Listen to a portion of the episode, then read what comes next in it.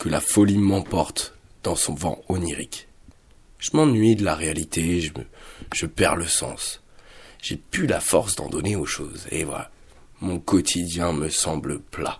Je souffle sur les événements et pouf, ils partent en grains de poussière. Je me demande quelle profondeur anime la vie et alors, alors, elle perd sa dimension abyssale. Comment peut-on vivre sans le vent qui gonfle les voiles du navire?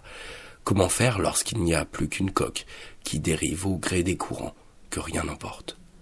C'est la déprime, c'est la dépression, c'est, le réalisme le plus dur qui ôte alors toute possibilité d'évasion. Mais, mais c'est bien la réalité.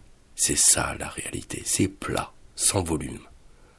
C'est, c'est une enveloppe qui ne contient rien de durable. C'est ça la vie. C'est un début, une fin, et des trucs euh, qui s'amoncellent entre les deux. Comment tout ça peut-il faire rêver? Ah, Quelle est bonne la question. Comment peut-on regarder la vie et s'émerveiller devant le spectacle quotidien de la réalité? Bah, il faut rêver.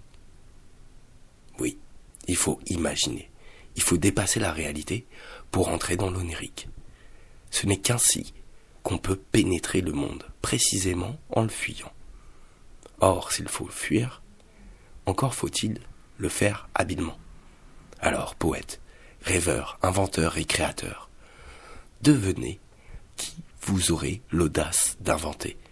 Soyons les personnages de notre propre fiction et et produisons des fictions qui deviennent des réalités.